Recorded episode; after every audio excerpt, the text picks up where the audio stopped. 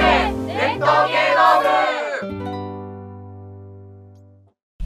はい、えー、では集まれ伝統芸能部お久しぶりでございます、えー、私坂田ですけど、えー、坂田ちょっと場外から、えー、やります。今回はあの話し家の桂銀次さんをお招きしております。よろしくお願いします、えー、場所はあの高田馬場の馬場ンバさんという演芸場にてです、えー、2022年1月にこけら落とした新しい演芸場です。えー、それであの毎回なんですけど自己紹介という形で和田さんからお願いいたします。あ、えー、和田直久と申します。よろしくお願いいたします。はい、えー、落語ファンでコピーライターの門田明です。よろしくお願いします。はい、私も落語ファンで、えー、と今、まあ、私的なことですが先先月で会社を退職したんですけど今無職の三浦です。よろしくお願いいたします。えー、2つ目に昇進しました落語家の桂銀次です。よろしくお願いいたします。はい、えー、ということで、えー、あのー、今日はですねあのー、ちょっとこの伝統芸能部の新しい試みとしてあのー、落語芸術協会に所属されている2つ目の話し家さんの桂銀次さんをお迎えしております。あのー、銀次さんえ今年の、えー、9月21日に2つ目になられたということで、えー、大変おめでとうございます。ありがとうございます。旬の話し家さんをここに迎えられたということがとてもあの私ども嬉しく思いますので今日あのいろいろあの楽しい話をあのさせてもらえると思います。まあこの後であのお着替えいただいてあのネタも披露していただきますので、えー、今日はあのいろいろバラエティーに富んだ盛りだくさんなお話ができると思うのでどうぞよろしくお願いいたします。よろしくお願いいたします。はい、えっと銀次さん1995年のお生まれということで今28今28 28歳でいらっしゃいますね、でご出身はどちらになるんですか？九州の宮崎県の延岡市というところの出身宮崎県延岡市。あなるほど。えっとそれでこっちにこう来られたというか入門されたのはいつ？入門したのは、えー、19年2019年の4月に入門許されました。あ2019年の4月。ですねということは24歳。そうですね。24歳の時ですね、はい、なんかこうこっちに来る話か志すきっかけとかそういう、はい、っていうのは？あのー当時あの進学して福岡にいたんですけど、はい、就職もせずプラプラしてましてなんかあんまり、まあ、うまくいかなかったんですね。いろんなことが。で気持ちが落ち込んじゃってる時期があって、はい。はい、その時に偶然あの YouTube を動画のあの配信サイトを見てたんですけどあの関連動画でいろんな動画が流れてくるんですけど全然検索とか何もしてないのに落語が流れてきたんですよ。検索してないのに？検索してないのにおすすめ動画で勝手に流れてきて。なんか天天の声みたいなことですかね。全然関係ない。僕はあのアイドルの動画見てたんですけど全然関係なく落語が流れてきてでその時に久しぶりにその腹を抱えて笑えたというかあ。あこんな面白いものがあるんだと思ってそれから福岡九州のいろんな落語会行ってそのうちまあやりたいなと思い出して上京しちゃったっていう感じですあそうですか、はい。福岡ですか。福岡です。そう。いや僕はずっと地元が福岡なんで。ああそうですか。福岡落語会あんまないですよね。いや最近増えだしました。僕のあの6年7年前ぐらいは、まあ、週に12個ぐらいはある。あれですけどそうですね。九州全体で探してたんでそのぐらいですけどそその時にたまたま流れてきた映像って何だったんですか？これは長短です。長短？誰のえっ、ー、と柳家北八師匠の。ああはいはいはいはいもうその時すぐ調べたんですけども、うん、間に合ってなくて。あ北師匠もそっか。えー、そうですか。えー、もうそうなりますか。じゃあ割と没後すぐかもしれないな2000ね。えー、その時何年前に亡くなった17年18年なので。ですよね。そうです。そうですよねうん。あはいはい。えー、すごいな。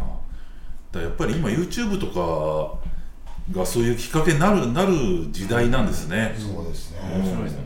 だからあの兄弟弟子の宮地師匠も、はい。はいはいあの落語好きになったきっかけって前語ってらしたけどやっぱ YouTube で桂志尺さんのはい。上官やっていう話をたまたま見てこんな面白いのかっつってね。おっしゃってましたもんね。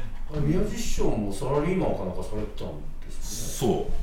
それで YouTube で落語面白いリアルよりも先にそっちでちょっと楽しんで、やっぱり同じような聞きに行くようになったって確かおっしゃってたんで、ゆきさんそれその動画見る前は別に落語っていうものに何か興味があったとかそういうわけでもなかったわけですよね？えっとですね初めて見たわけではないんですけあどあなるほど。昔、まあ、昔といっても、まあ、10代ぐらいの時に落語ってものをちょっと聞いてみようと思って何席か聞いてみたんですよ、はい。ですけど正直その時の気持ちは音も悪いし音源なので知らないおじいちゃんがボソボソ喋ってるだけっていう印象で、正直当時は落語が嫌いだったんです。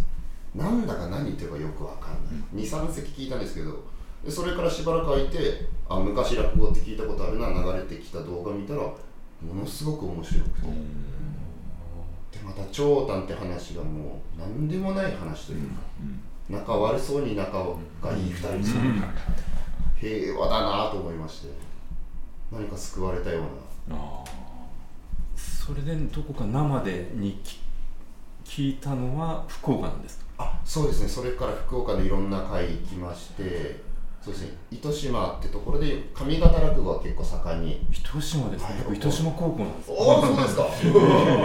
あの辺りの。えそうですか？どういう地域なんですか糸島いや糸島はねちょっと外れてるんですよねあ福の岡からは。自然豊かと言いますか。えー。島じゃないんですよね。いや違うんですね。今割となんか日本で住みたい街ランキングとかによく取り上げられるところなんですけど、なんか古民家カフェとか。えーそうそうそう。地系の。そこで上方落語会が割と多く。盛んなんですよね。多く盛んで、でえそこだったりとかあのもちろん博多天神落語祭り行ってみたりだとか、で市内探せば小さな会がちょこちょこ、うん。やっぱ福岡出身とか大学が福岡だった方とかがうんいらっしゃったりとかするので、うん。とか、まあ、熊本とか大分とかも行ってましたね、よくあのー福岡って芸能人およびお笑い芸人がはい。すごく出る土地って言われてるじゃないですか、まあタモリさんはじめ、えーっとか歌謡曲とかでもいっぱいいますよねいますね。福岡勢って、あの福岡の人たちも多いですもんね。はい。そうそうそう福そう。岡出身のあのミュージシャンってうん。あの鮎川誠さんとかああいう人まあ有有名なライブハウスありますからね。あ何でしたっけまあライブハウス。昭和ですね。あ昭和だはい。海バンドとかもあえあの福岡音楽系は多いんですけどただ落語家さんはそんなにはそうでもないのか。そうです。まあまあ九州にしては多いですけどその全国的に見たらダントツで多いってわけでは全然ないです、あー。えーでその会に通うようになってはい。で何年間かはその観客の時代っていうのがあったんですか？1年ぐらいです、ね、あ1年ぐらい、はじゃあ聞いたのがもう223なんだそれぐらいですねはい。はい。20そうですね。22ぐらいだったと思います、はいはいはい。そこからなぜ新次師匠のところに行くかがよくわからないですよね。たどどうたどれば福岡で出会うことほとんどないと思うんですけど。いやねねそうですね。上京をしてからですね。あのー九州にいたのでもう落語が全く分かんないですね。その4団体あるとか東京に4団体あるだとか、そういうのが全く分からない。真打ちが師匠うん弟子を取っていいなとこからそういうのも全然分からないので、とりあえず上京して4団体全部の寄席に通いました。あでも本当に嫌なお客だと思うんですけども点数みたいなのをつけて、ね、この人は好きだけどまあ入門はしないなみたいななん。そんないけあすかない入門しようと思って東京来て入門しようと思って。でもそんな考え出したら決めきれないじゃないですか。もう凝り固まっちゃってもう迷っちゃって。うす寄せでいいなと思って独演会行ってみてあけどやっぱやめようかな。うじうじうじうじしてる時に浅草園芸ホールでうちの師匠が講座にひょって顔を出した時に明るくなったような気がしてファーッとあこの人にしようと思って、うん。しようっていうとないですけど、でそれで入門しましたね。それ東京に来られてどのぐらいの日にちが経ってあれはそうです上京して2ヶ月。最初に見たのは2ヶ月3ヶ月。なんですけど入門しようと思ってその直後に一問会があったんですよ。で一問会に行ってみたら、えー僕の1個上の長野寺兄さんっていう兄弟子今今長野寺当時のび太の初講座の一問会だったんですよ。ちょうど入った時期。で当時うちの師匠前座の弟子修行中の弟子がえその長野寺進化心身3人いたんですね。でもういろん、4団体通ってなんかいろんなグラフとか作ってたんで、同時に前座を3人抱えてるのがマックスだなと、4人目っていないなと、まあ、なかなかないじゃないですか。と思ったので一回踏みとどまって新進兄さんが昇進するのを待ってって知りに行きましたえそうなんですね。めちゃくちゃ戦略的計ですね。算が。いやすごいですね知識がないのでもうその本とかで読んだやつだとやっぱりその入門ってその日の師匠の気分次第だよとか一回断られたらもうはいはいもうダメだよとかそういうのがあるんで4人目になえ4人も取れないよって断られちゃうより新進兄さんがちょうどもうそろそろ昇進みたいな時期だったのでそこを待ってからの方が確率は高いのかなと。すごいちゃんとしてる。いや、もう切羽詰まってたんですよ、僕あの、リュック1個で宿なしで上京しちゃったので、あのもう住む場所もないし、もうバイトせず貯金切り崩して寄せに行ってたので、どうやって暮らしてたんですかあ、もう友達のうちとか、間友達？その友達と九州。あ九州の時のとか、こっちでなんか話しかけた人とか、仕掛けた人。いろんなとこ転々としてました。え皆さん快く止めてくれたんですあの酔っ払いの人が狙い目で、か はあ。はい。あの酔っ払ってる30代ぐらいのサラリーマンの方に、はい。むあの面識ない人？面識ない人に近づいてってめちゃくちゃ褒めたら止めてくれるんですよ。何ですかそれ。いやなんかですねそういうバーとかに行くんです。僕お酒一滴も飲めないんですけどあそうなんですそういうところでバーでいいんですかねカウンターの、ああいうところで一人で飲んでる30代ぐらいのサラリーマンって夢追い人好きなんですよ。なるほど。なるほとりあえず近づいて喋って、で君何なのってなったらあ実は九州から落語家になりたくて上京しましておいすごいね、えー今住む場所ないんですよ。あじゃあいいよ俺んとこ来なよ。止めてくれて次の日酔いが冷めたらすっごい嫌な顔で見られます。なんで「すいません」って言って寄せに行く。あでも。これは最終手段ですけど。あーでもあそれも戦略的ですいやそれだって。いやそんなこといやいや僕も止めるもんそれあう全然んそう絶対止め止めると思う。よろしくお願いしますいやーそうか。どでも新実師匠は僕も、まああの講座以外でも何度かお目にかかったことありますけど、あの古今亭寿助師匠という人がいてその方がちょっとみん終わりやってお蕎麦屋さん行こうみたいななんか話になって、で新実師匠と僕と3人だったんですけどやっぱりそのおっしゃったようにす本当に場がこう和むような雰囲気だし、あのなんか全然選ぶることないしすごくもう人格者だなという印象がありますね。そうですうね、ん。本当にあの入門してそのご挨拶の時に桂真治の弟子の真治一門の新品です。当時新品って名前に自己紹介するんですよ。そしたらもう他教会の方もどの方も「ああ新治師匠新治さん。ああいい人だよね」皆さん。おっしゃるそういう人です、僕は講座で見た時本当に優しそうな方だったん。で、うん。さぞ裏はと正直思ったん。ですけど、はい本当に講座のぜひ見ていただけたら分かると思うん。ですけどそのまん。まの方で、表裏のないうん。優しい師匠ですね、うん。10でも19年4月ってことは、はい。え翌年からコロナですもんね。そうです。でそれにしては順調に2つ目ですよね。そうですね。22ですよね。そうね早いですもんね。4年半か、えコロナがもう少し早かったらもう誰も止めてくれなかったでしょうね。ああなるね。ほどそうですね。